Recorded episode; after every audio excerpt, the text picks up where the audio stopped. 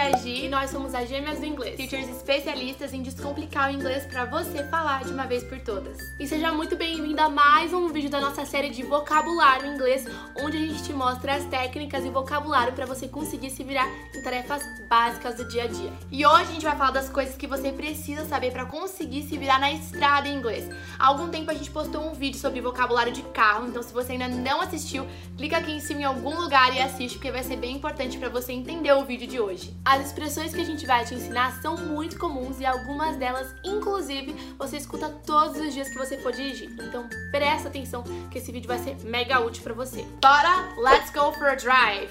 Vamos dar uma volta de carro. I call shotgun. O que, que significa isso? Bom, essa é uma expressão em inglês bem coloquial que significa que você quer sentar na frente do carro. Shotgun. Agora vamos get in the car, entrar no carro. Primeiro, fasten your seatbelt ou buckle up, que é um jeito mais informal de falar afivele o cinto.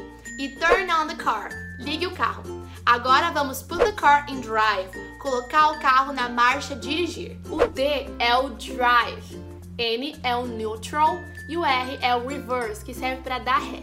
Agora a gente está pronto para ir e a gente vai pull out of the driveway ou então the garage. Gente vai sair da garagem. Então, beleza, pessoal? Agora a gente está oficialmente on the road, na estrada. Road é a palavra para rua e highway é a palavra para rodovia. Uma toll road é uma estrada com pedágio, porque a cabine do pedágio é toll. E ó, fica tranquilo, porque como a gente já te contou lá no outro vídeo, a gente manda muito bem atrás do volante. A gente só reprovou umas quatro vezes na prova do CFC, mas tá tudo certo, né?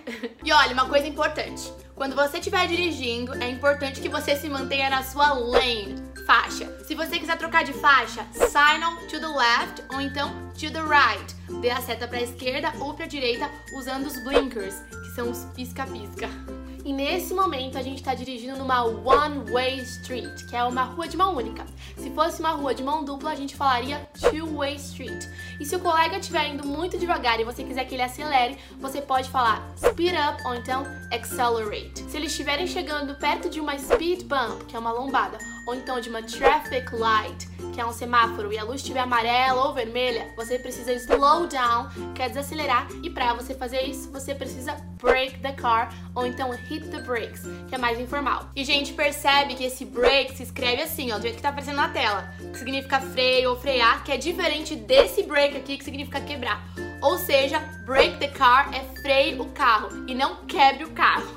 E ainda falando do semáforo, quando alguém passa no sinal vermelho, que por sinal acontece toda hora aqui em São Paulo, você pode falar to run a red light. Cuidado, porque se você fizer isso, você pode get a ticket, levar uma multa do police officer ou então dos cops, do policial. Então bora respeitar as leis na estrada. E olha, uma palavra que é bem comum nos Estados Unidos quando se fala em dirigir é yield que significa você dar o right of the way, a preferência ao outro. Ela é sinalizada com uma placa triangular de ponta cabeça.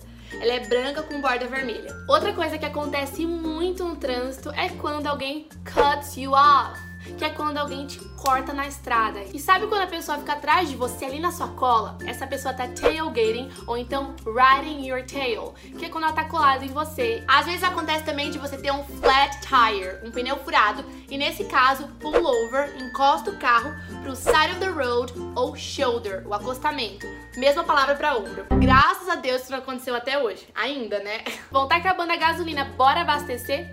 A gente vai então numa gas station, que é um posto de gasolina, to get some gas. Pegar uma gasolina ou fuel, que é o combustível.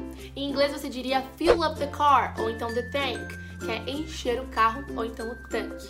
Inclusive, gente, isso é uma coisa que eu tenho muito problema, porque eu sempre deixo para encher a gasolina do carro quando já quase não tem mais nada, nada, nada de gasolina e eu já passei por vários apertos. Não, e o pior não é nem isso, é que a Gi vai lá e coloca 20 reais. Eu falo, Gi, mas você encher aos poucos. Se você encher de uma vez, vai te gastar o mesmo dinheiro. Então mete gasolina completa esse Eu tanque. sinto que eu gasto menos se eu fizer isso, mas enfim. Eu não, eu já abasteço tudo que eu não quero passar nervoso na estrada. Já não sei dirigir bem.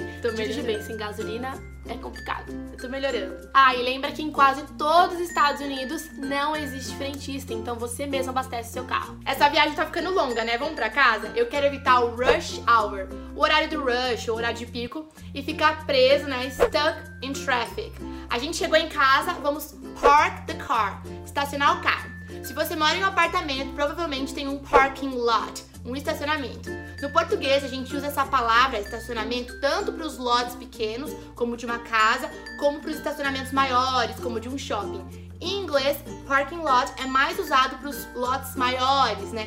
Que tipicamente cabem vários carros. Pronto, a gente conseguiu chegar em casa no fim dessa viagem com vocês. Ninguém se acidentou, deu tudo certo. Você gostou de aprender todos esses termos novos? Se você gostou, comenta aqui embaixo contando quais você não conhecia pra gente, quais conhecia.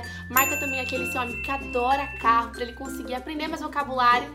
E também já se inscreve aqui no canal para você mostrar pro YouTube que esse vídeo é interessante, que nosso canal ajuda as pessoas a aprenderem inglês e já divulga para mais amigos também. Não se esqueça de dar o like e o joinha que a gente adora ver que você gostou desse conteúdo. Manda para vários amigos e a gente se vê no próximo. See you! Bye bye!